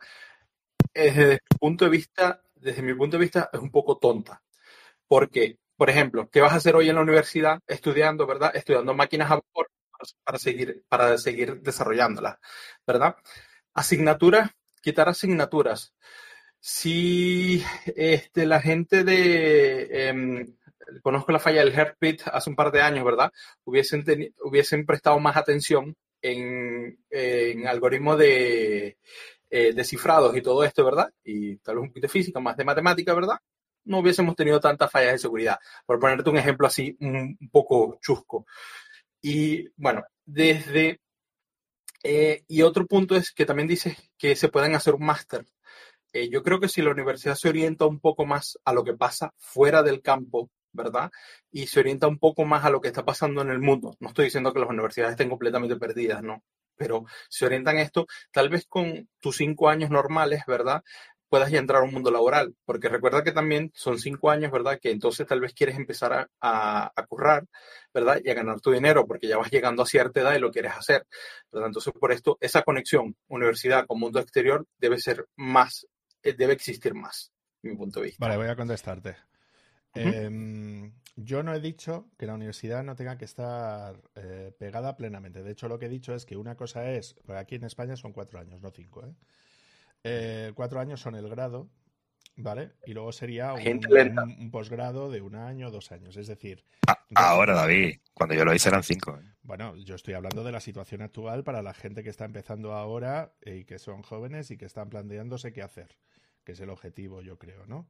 Entonces, a día de hoy son cuatro años y yo consideraría más uno. Yo os cuento que esto era normalmente un 3 más 2 o era un, un 4 más 1, ¿vale? Lo único que con el tema de Bolonia, el tema cambió y entonces dijeron, no, vamos a cambiarlo, tal, no sé qué, entonces vamos a hacer el 3 más 2 y no sé qué y no sé cuántos y bla, bla, bla, ¿vale? Entonces, 5. Claro, ¿qué es lo que quiero decir? Evidentemente, tú si tienes que ser un profesional y tienes que tener una serie de conocimientos base, yo entiendo, ¿vale? Que se podría llegar a reducir a esos tres años, quitando esa bazofia que os estoy comentando y colocarlo en máster especializados en inteligencia artificial, en temas de renderizado 3D o lo que sea, ¿no? Y en base a eso se podría decir, vale, si tú quieres ser un especialista en este área, tira por aquí o tira por allá. De hecho, esos máster, evidentemente, sí tendrían que tener cierto tipo de decir, vale, quieres ser un especialista en X bueno, pues formación universitaria, posgrado, vas por esa línea y ya está, ¿no? Yo lo que reduciría es toda la parte de ingeniería de la carrera, ¿vale? Y que eso, quien quiera ir por esa vía, pues que vaya por otro lado y ya está, ¿no? Es decir, que sean optativas o que sea una rama complementaria de, pues, de posgrado y tal. Yo lo que defiendo es el tema de que esa parte común, por decirlo de alguna manera, no tiene que estar orientada al mercado laboral, por lo que os decía antes porque hay muchas cosas que te enseñan en la carrera como posibles opciones que luego pueden dar pie a determinadas soluciones que a nadie se le ha ocurrido antes aplicar a determinados actos. Y eso no se ve en el momento, sino que se ve años más tarde y tal. Por ejemplo, temas de inteligencia artificial, yo di en, yo di en, la carrera. ¿Vale? Y ahora es cuando está empezando a, a explotar. ¿Eso significa que lo que se dio en su momento no vale? No, no, por supuesto que vale. El único que la aplicación práctica eh, al mercado laboral se hace más tarde. Pero sí creo que esa base tiene que ser. Y luego, último detalle. Bajo el modelo que yo defiendo, la universidad pública tendría que ser gratuita y los máster y posgrados tendrían que ser gratuitos de acceso, tanto a nivel de materiales de acceso como a nivel de matrícula. Entonces, así es cuando sí podíamos conseguir que cualquiera pueda optar, si quiere, que era lo que decía Néstor antes, ¿no? A esa parte universitaria que yo valoro, ¿vale? Porque te da una serie de conocimientos que otro tipo de formaciones es muy difícil que te den. Eh, sí estoy de acuerdo con Andros que no son limitantes en el sentido de que no lo puedes aprender más tarde. Por supuesto que lo puedes aprender. Si es a nivel autodidacta te va a costar más y eso en una formación profesional, esos dos años de tiempo no da tiempo a que lo adquieras. ¿No? Pero yo el modelo que defiendo es ese y considero que si fuéramos más sintéticos en la parte de la carrera y más, o sea, un 3 más 2, ¿no? Es lo que yo defiendo. Sí, tres años de carrera más concentrados y luego especialidades específicas para cada área, creo que eso sería lo, lo, fundamental, vamos, creo yo. ¿eh? Mm. A mí eh, os comento una cosa que me he acordado ahora, eh, otra tontería, pero es un ejemplo, es un ejemplo de, de, una persona, os pongo el ejemplo de Steve Bosniak, ¿de acuerdo? Cofundador de, de Apple. yo recuerdo que Steve Bosniak también fue un egresado, bueno, egresado no porque es el típico, aquí dicen dropout, ¿no? El típico que deja como Mark Zuckerberg, el propio Bill Gates, el propio Steve Jobs, son gente que no acabó la carrera. Pero fijaros que Steve Bosniak, que era el cerebrito eléctrico electrónico de toda la película, no terminó la carrera y volvió luego, después de ser, de estar forrado hasta el tuétano, volvió a, hacer, a terminar la carrera de ingeniería eh, eléctrica, creo que era. Fijaros, os digo la tontería, ¿no? Pero fijaros el concepto del tipo de persona, una persona que lo ha conseguido todo en, el mundo, que fundar una empresa como Apple y ser el cerebrito de los ordenadores que empezaron, no, no hagas nada más, ¿no? Pero fijaros que a mí me llamó mucho la atención eso. Me pareció una, increíblemente honesto por parte de Steve Bosniak. También es verdad que él, imagino que también por su parte, por, su trayectoria personal, ¿no? Por su padre y todo esto, estas cosas también afectan mucho, ¿no? También es como aquel que su padre es médico y él también quiere ser médico, ¿no? No, siempre pasa, pero eso llama mucho. Pero también he recordado esa anécdota y me parece interesante, ¿no? en la vida de todo, ¿no? El, hecho de una persona así. y luego es verdad que, que, que David eh, tiene que estar malo porque no me ha llamado hijo de puta, ¿eh? Todavía. Todavía, ¿eh? vamos a esperar, vamos a esperar. Hoy, en día todos estos multimillonarios ahora van al espacio, en aquella época no podían hacer eso y se iban a la universidad de nuevo, cuando tenías todo ese montón de pasta. Sí, pero Andros, Andros, que le toca a ti. Sí, pero fijaros como eh, eh, Jeff Bezos, que sí que es un tío, que sí que es un tío de la universidad, que hizo su carrera, creo que es en Stanford, y luego el tío evidentemente hizo fortuna, ¿no? Con, todo lo que montó después, pero él sí que venía de un, de un fondo académico. O sea, él trabajó en Wall Street, él venía de un fondo académico. O sea que... Igualmente, si nos ponemos a rascar, veremos mm. personalidades muy famosas que o no han estudiado absolutamente nada o sí lo han, sí lo han hecho. Entonces, yo no creo que sea un, ejemplo. ¿no? Porque podríamos, no, no es un ejemplo porque depende, depende de las personas, pero, pero otro ejemplo yo ponía antes con, con Bill Gates. Bill Gates no terminó la carrera en, Es verdad que Bill Gates venía de una familia muy rica, no era pobre, tenía mucho dinero.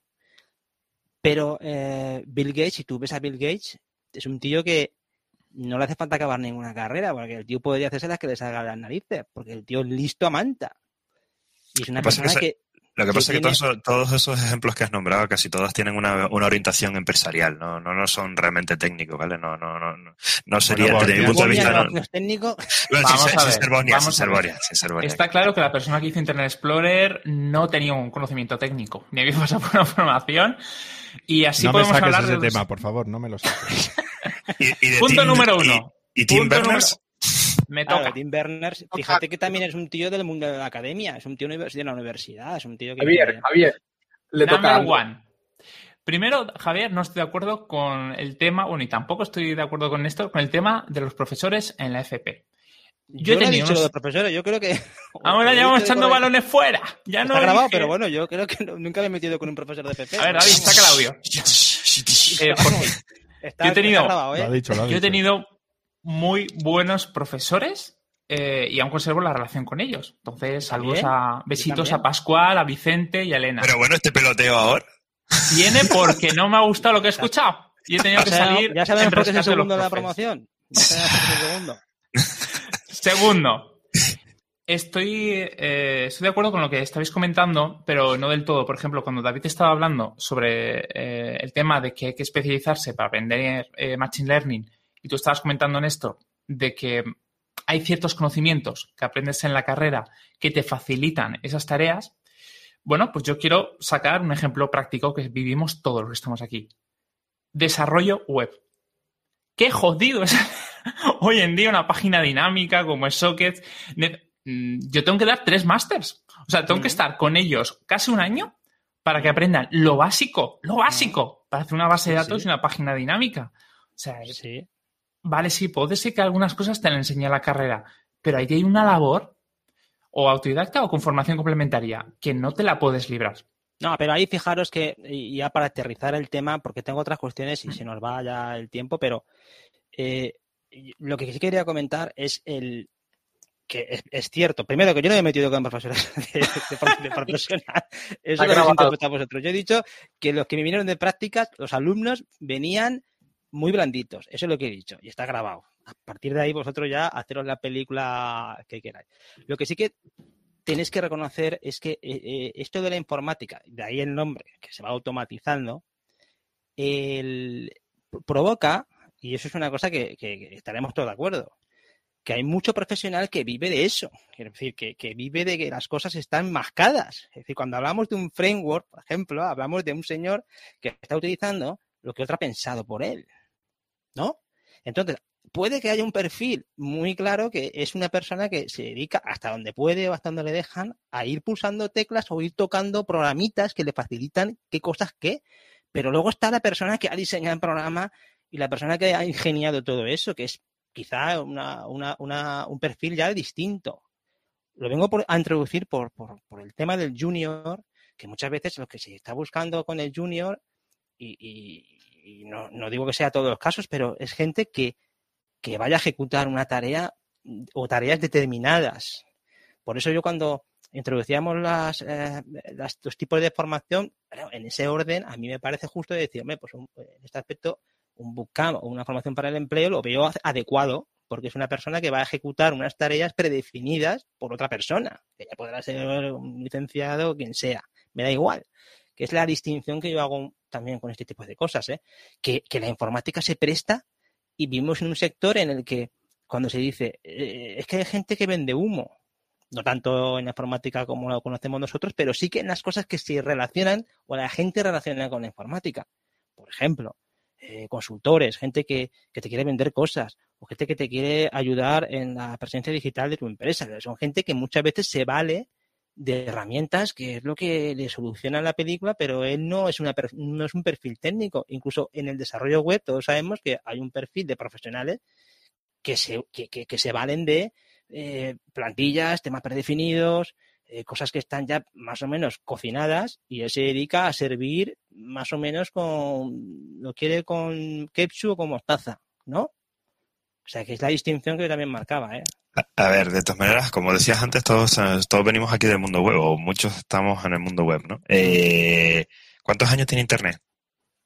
26. No, Internet, 26. no, perdona, Esas la web cosas no se le 26. pregunta a una dama. Desde el 90. Internet, pues imagínate, del Tarpa. Bueno, Internet, 60 y va- pico. vamos a, vamos a quitar 64, Internet. 25, ¿no? Vamos a quitar de Internet. www. 26 años.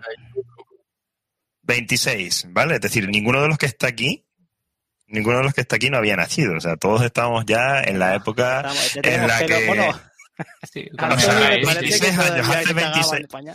hace 26 años a un tío, un señor llamado Tim Berners-Lee, que le tocaba las narices tener que subir los no sé cuántos pisos para llegar a donde estaba el tío y darle los resultados del, de lo que estaba haciendo en, pues no recuerdo si era en, en el CERN o en uno de estos sitios, Sí, eh, pues, eh, dijo, mira, hasta las narices estamos, tú tienes un terminal, yo tengo un terminal, espera que te creo aquí un protocolo y te lo, y te, y así ves los datos tú, te lo pongo yo aquí y tú los ves allá, ¿no? Y así nació la, la, la web, ¿no? Eh, esto que están ahora los juniors y todas estas cosas conectadas y tal, lo que tú decías ahora, ¿no? Del tema de, bueno, estos juniors que vienen, que utilizan una herramienta y son unas máquinas de esa herramienta, pero Mm. claro, no, no tienen en cuenta todo lo que hay debajo, ¿no? La- lo que a mí me hace mucha gracia, sobre todo cuando en el bootcamp también lo digo, pero también lo, lo- lo comento en los cursos y demás y tal, es que no perdamos la perspectiva. Son 26 años y mm, Google tiene, ¿cuánto? Desde 1999 fundado, pero realmente el buscador tiene de 2004, ¿fue o algo así? Pues sí, pues tiene que 20 años. Pues, ¿Estamos hablando de 20 años? 17 mal contado, ¿vale? sí, ahí, sí. 17 mal contado. Facebook que tiene, nada, que los smartphones que tiene, 2000, desde 2008 también, que tiene 13 años. El sí, Instagram sí. que tiene 6, 7. Quiero, quiero corregir Sí, algo, quiero corregir algo. El Instagram internet, un poco más. el, el internet, el www cumplió el 6 de agosto exactamente 30 años. 30 años, vale, vale. Ok, pues 30 años. Eh, da igual. Es cualquier que, ¿Eso caso- lo es que sabías una cosa, es, que una ¿Lo cosa es internet y otra cosa es la web. Hay que diferenciar. Sí, sí, cosas. No, me no, equivoqué. no. Yo quería, yo quería decir la web. Yo quería decir la web. Sí. El internet tiene 50 años. Yo lo busqué porque no estaba, no estaba seguro de la fecha, lo acabo de googlear, ¿verdad? Para Es que saber me, la fecha.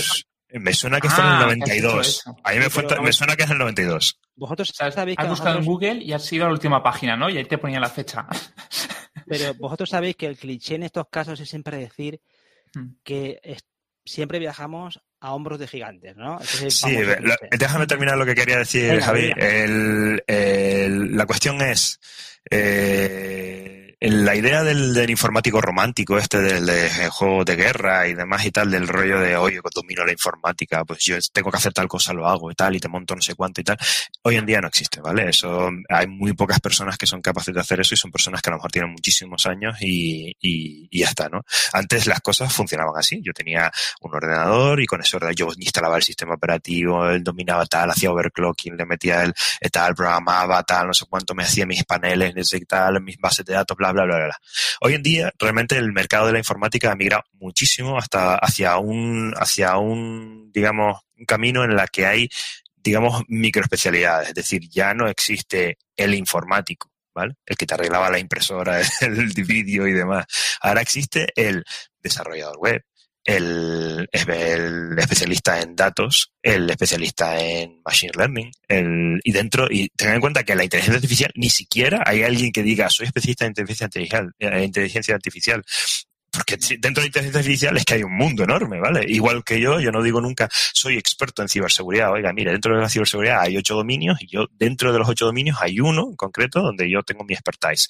Entonces, eh, me resultaría absolutamente eh, deshonesto decir que soy experto en ciberseguridad o experto informático o experto no sé qué, ¿vale?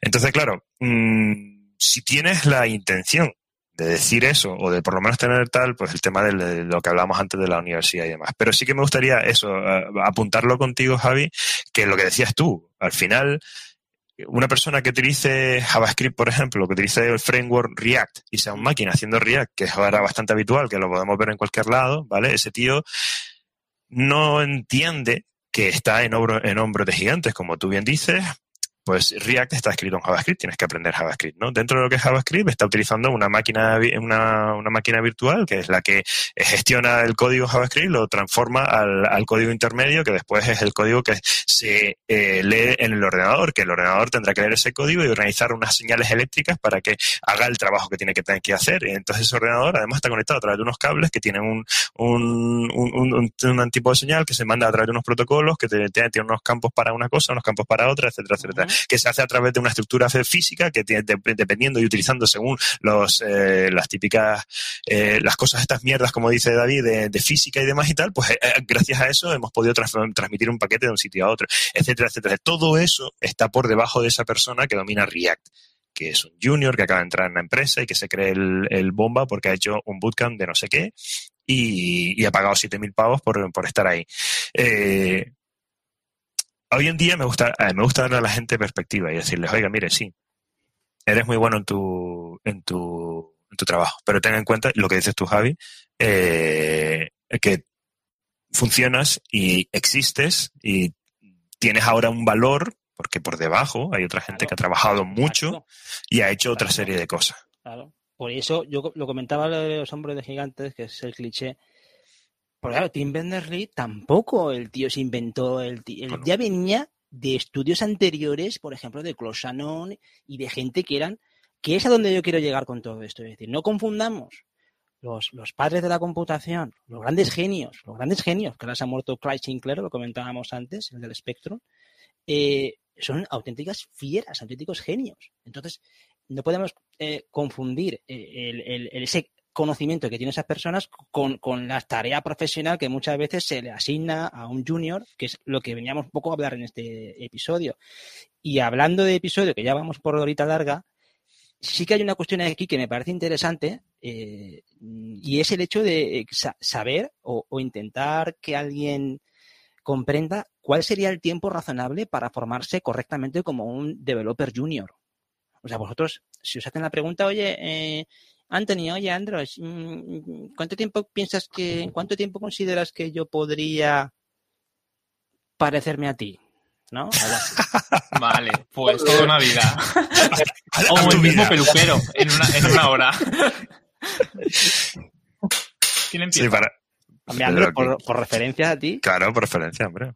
Por peluca. Pues a ver, depende. Depende a lo que te vas a dedicar. Ya Si estamos con vas el a- depende, ya estamos, Es- macho. ¿Esto qué Si tú quieres ¿Esto Galicia preguntas- TV? No se moja, tío, no se moja. Si queréis cosas absolutas, eh, os vais a un bootcamp. A ver, la cuestión. Ya está, por referencia me lo apunto. Venga, mójate, Andro, va. si tú quieres hacer diseño web solamente, diseño web, lo que es implementación, pues en dos, tres meses tienes las bases suficientes. Si tú quieres además ser un, un- un front, mínimo necesitarás unos seis meses. Si además quieres ser un backend, entre nueve y doce meses aproximadamente. Y, Coño, pues sí que lo tenías pensada la respuesta. Hombre, porque es, es muchos años. Es que él lleva dando curso mucho tiempo. Por eso te preguntaba. Con Tiene una tabla ahí. ¿no? Tienes una tabla. Sí, sí, en internet he buscado, busco Google rápido. Eh, pero todo esto depende, como siempre, y lo he dicho desde el principio, la capacidad que tenga el alumno. Hay algunos que tienen una capacidad asombrosa y además seguro que David está de acuerdo conmigo en que lo único que tienes que hacer es dirigirle. ¿eh? Un poco para que no se vaya del camino. Que lo Sí. hace todo él. Sí. Y, luego tienes esos que tienes que casi coger el ratón con la mano. ¿no? Y eso que estás programando. Em, pues Mm, más o menos de media. Vale. Anthony, ¿qué consideras que como plazo de tiempo como un junior se cuece? ¿En cuánto tiempo está preparado? Yo concuerdo con, yo concuerdo con Andros, ¿verdad? Depende, Depende, depende si- depende, ¿no? si la persona debido venir.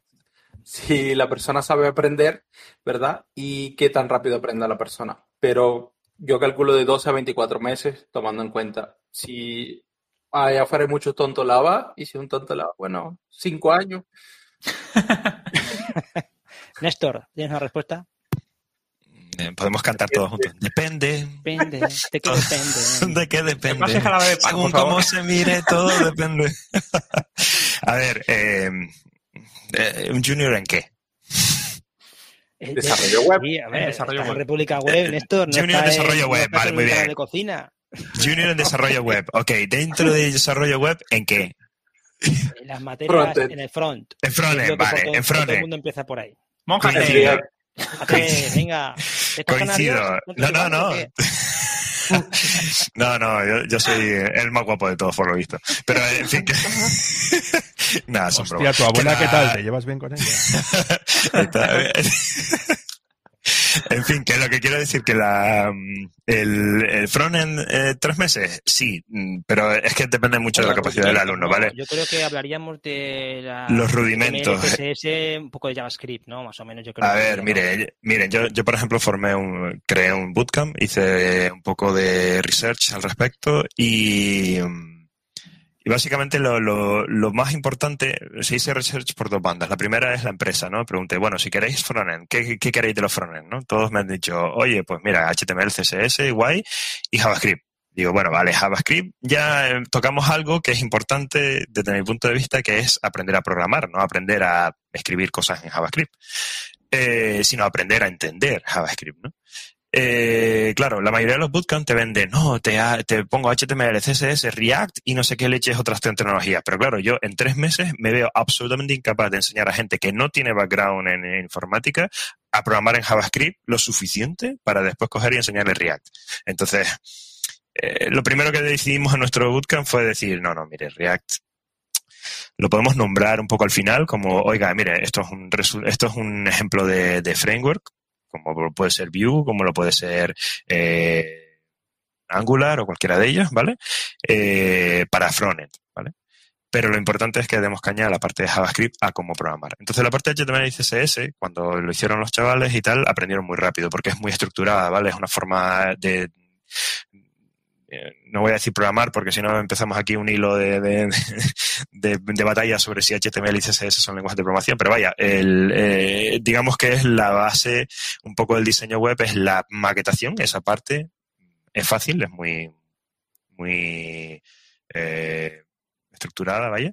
Y después la parte de JavaScript ya es la parte que toca realmente la programación y es la parte en la que les cuesta más. Entonces, para esa parte yo le, más o menos tres, cuatro meses le daba yo a, a los chavales. Y era curioso porque ya te digo, casi todas las empresas te decían, oye, que sepa maquetar, pero sobre todo que sepa programar.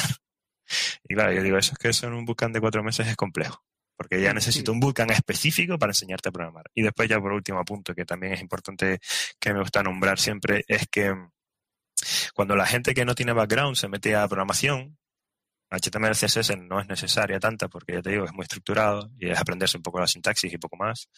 Eh, pero JavaScript, por ejemplo, te das cuenta de que la gente no tiene la cabeza amueblada para programar. ¿no? Entonces, el primer ejercicio que les enseño a la gente que quiere aprender a programar es escríbeme el algoritmo de un huevo frito y la gente de barra, ¿no? Porque no entiende muy bien qué es lo que le estoy preguntando. ¿Qué es lo que haces, no? Pues cojo un huevo, cojo aceite, cojo una sartén, pongo el aceite en la sartén, cojo el huevo, lo abro, lo abro encima de la sartén, que caiga adentro, enciendo el fuego, tal, no sé cuánto, pim. Ese es un algoritmo. Intento enseñarles esto es algoritmia y esto es programar.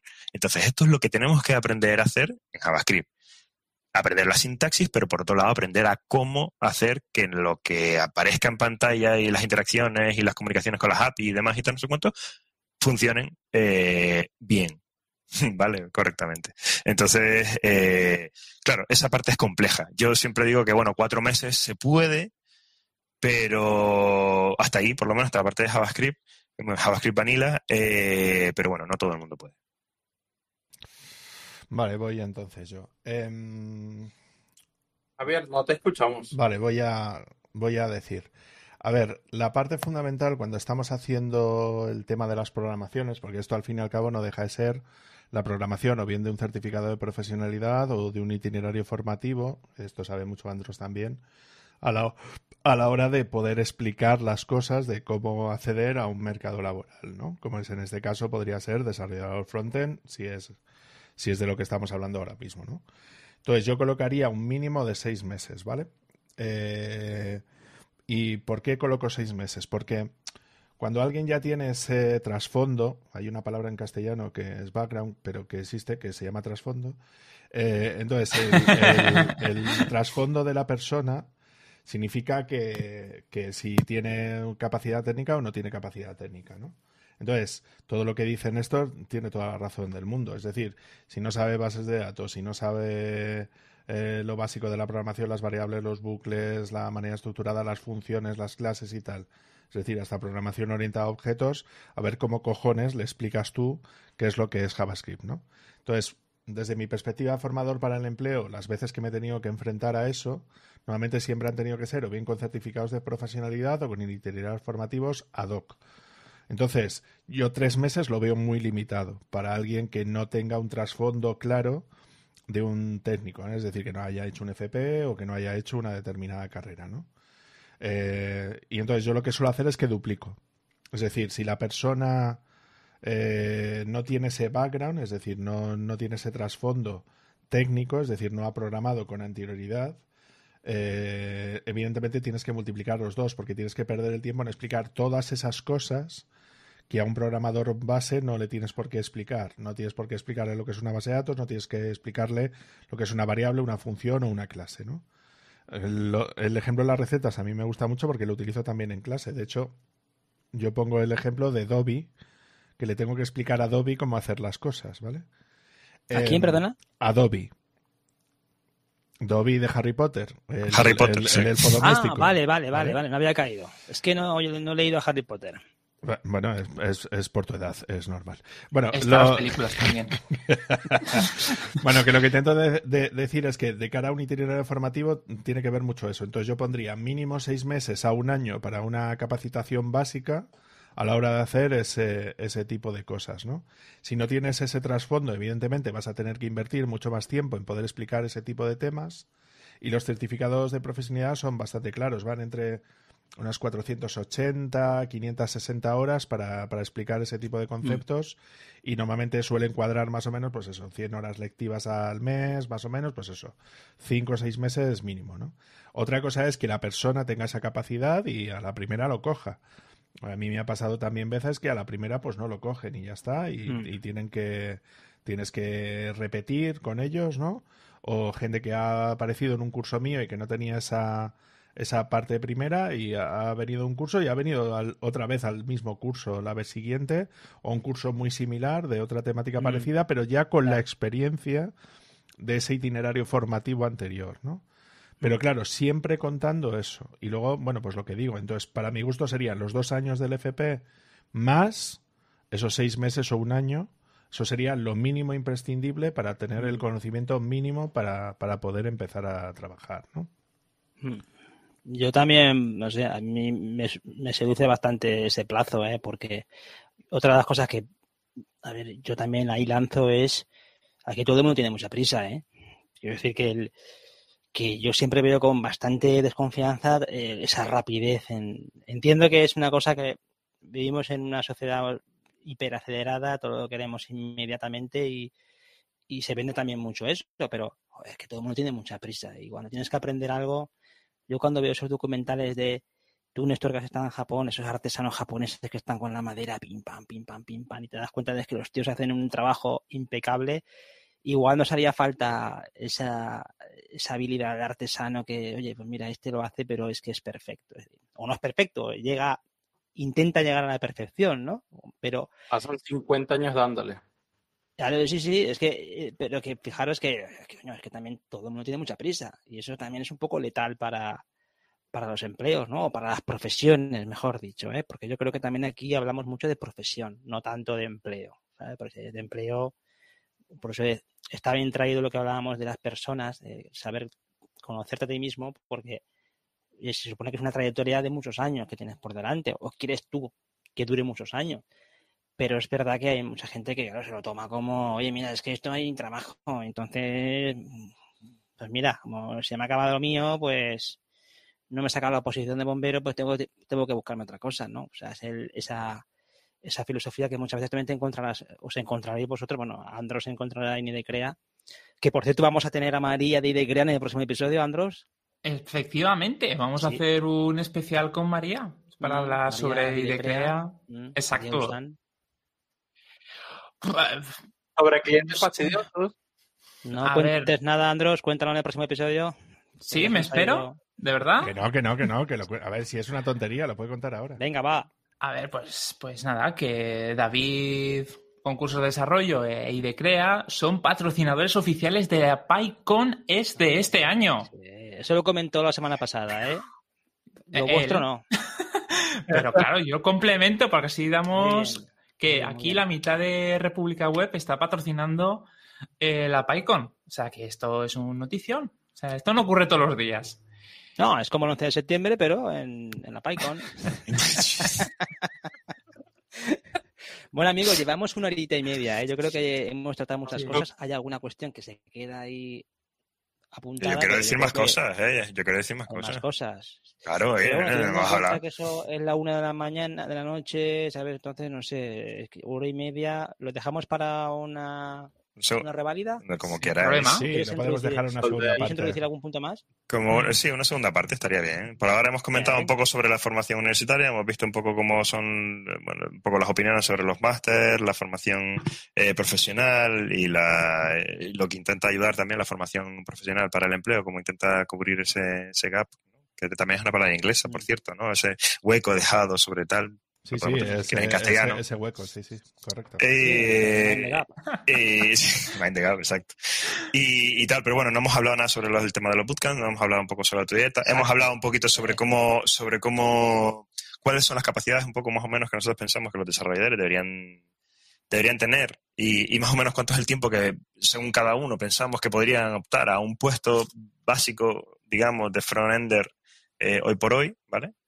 Eh, y poco más hemos hablado, pero podemos hablar bastante más sobre el tema de bootcamp, los autodidactas, eh, eh, recursos, que yo tengo muchos recursos también con, por compartir a quienes estén interesados sobre para, para, autodidactas, para formación, pero el principal de todo es Free Code Camp. Eso, desde luego, eso lo, lo, hemos, lo, hemos, comentado varias veces y seguro lo seguiremos comentando. Ya te digo. Mejor el mejor repositorio para aprender sobre desarrollo y sobre seguridad y sobre certificaciones para Python y sobre, en fin, tiene muchas cosas y todo gratuito, evidentemente. Los que podamos. ¿Eh? Y, en español, y en español. Y en español. Y en español. bueno, como cursos de desarrollo también. Como cursos de desarrollo. No, eso sí que, sí que es verdad. Pero no hay tanto como en Frico de Camp. ¿eh?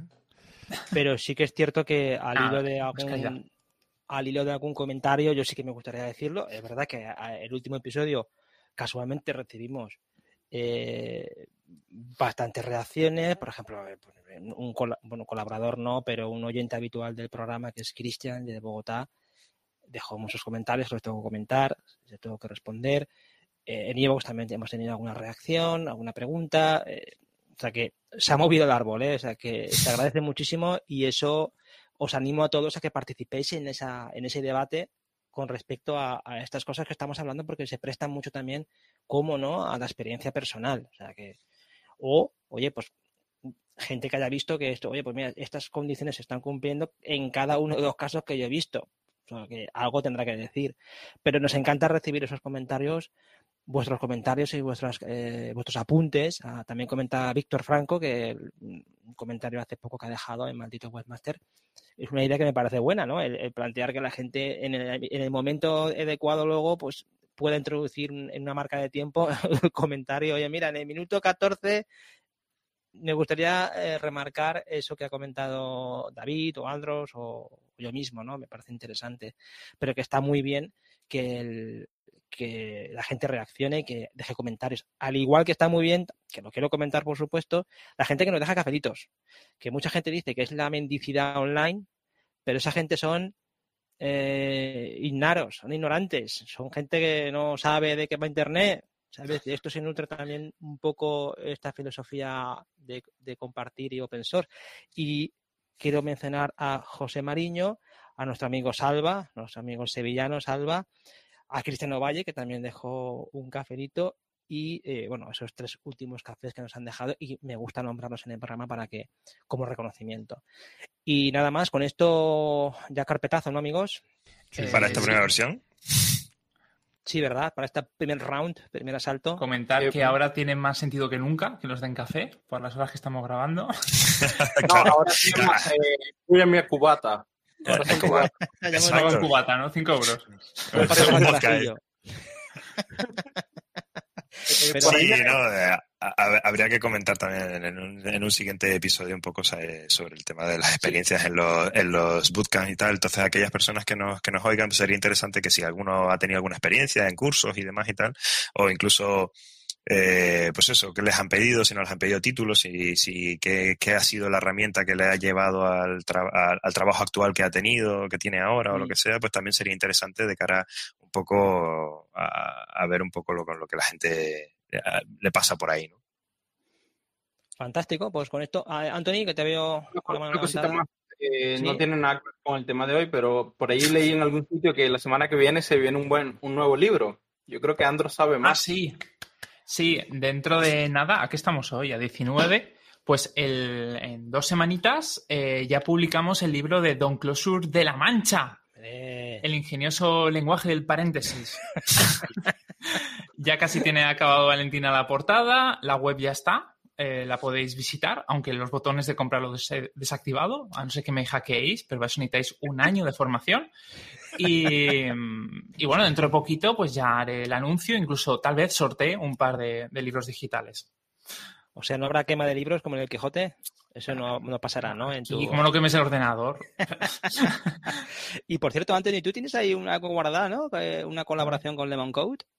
¿Eso sí, comentar? Eh, sí, a partir en enero voy a colaborar con los eh, con Jaime en el bootcamp de DevOps. Lo quería decir en el oh. tema de ¿verdad? Me, me he invitado eh, para un, en la parte de lo que es Terraform y todo esto, y viven ahí en enero. Cuando tenga todas las informaciones concretas, las fechas, todavía se está creando, ¿verdad? Voy a dar toda la información. Vamos a ver qué tal. Fantástico. Se me recuerda que tenéis una sección que se llama Informe Nube, que está despejado el cielo, ¿eh? ahí no hay ni una nube que valga. se ve el cielo estrellado, ¿eh? está esperando todo el mundo algún episodio más. ¿eh? este es el momento para llamar a Javier, hijo de puta.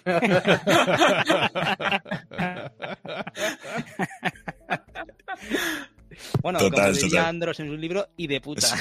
Eso es un Bueno, latigazo, ¿eh? esto- Muchísimas gracias a todos por escucharnos. Ya sabéis que nos encontráis en nuestra página web, republicaweb.es, donde veréis las notas del episodio, lo que queráis compartir aquí los compañeros. Si queréis compartir algo, yo en principio no tengo ninguna nota, más allá de alguna cosa que podamos haber, dicho, algún dato, pero en principio ahí tenéis el episodio con el resto de episodios también para poder hacer una, una, una escucha pausada. Eso sí, el otro día me, me- me mandó un comentario a alguien que estaba por el episodio 2. Buena suerte. Vamos por el 186. Yo creo que se puede ir, yo creo que se puede ir de, de Madrid a Moscú, ¿eh? Y seguir escuchando República Web con el coche. Que lo pongan, que lo pongan 2X. El mejor, invento, el mejor invento del mundo. Sí, sí, eso hay mucha gente que nos escucha, que nos escucha a los X. A mí me encontráis en javierarcheni.com, ya sabéis, eh, proyectos web, desarrollo, contenidos. Al señor Andros Fenellosa, ¿dónde lo encontramos? Me podéis encontrar en mi página personal, programadorwebvalencia.com, en idecrea.es para temas de formación como másters y eh, también en SAS.studio, pues si queréis desarrollos personalizados, aplicaciones móviles o si queréis un libro sobre Closure y de calidad, Don Closure de la Mancha para autoformación. Fantástico. Anthony Getchel, ¿dónde lo encontramos? A mí me encuentran en ccsolution.io o a arroba dev raya abajo o en Twitter. A Néstor, ¿dónde lo encontramos? Pues principalmente en Twitter y a lo mejor en LinkedIn si quieren también me tenéis ahí. Yo actualmente trabajo en GoDaddy y en, y en Sucuri como analista de seguridad, así que posiblemente si tenéis alguna algún ticket por ahí me lo podéis comentar y os, lo- os lo cojo y os lo reviento. Por Uy, cierto, uy, es tu tercer- episodio, ya has ganado ya la medallita para ponerte como colaborador en el programa, con lo que pásame la fotografía y te pondré en la página web de república.es, en el, en el Hall of Fame de República. Perfecto, gracias. Y a David Vaquero, ¿dónde lo encontramos? Pues a mí ya sabéis que me podéis encontrar en cursosdedesarrollo.com, que donde tengo un modelo de negocio y un catálogo de cursos gratuitos y no gratuitos Vale, por supuesto. que está muy interesante. Y luego, bueno, pues sabéis que me podéis encontrar en YouTube. Si nos estáis viendo de YouTube, no hace falta que os recuerde, en cursos de desarrollo. Y pues en Fuentire, en formadores en tiempos revueltos. Y en 24H24L que vamos a hacer cositas. O sea que estar atento que, que vamos Sí. a hacer temitas. Yo de entrada tengo que hacer la página web. a ver si un termino pronto. Si no, el látigo va a venir de parte de JJ de José Jiménez, ¿sabes? Que me va a dar fuerte. Pues nada más, muchísimas, muchísimas gracias a todos por escucharnos y hasta la próxima. Un abrazo. Cuidado, Un abrazo grande.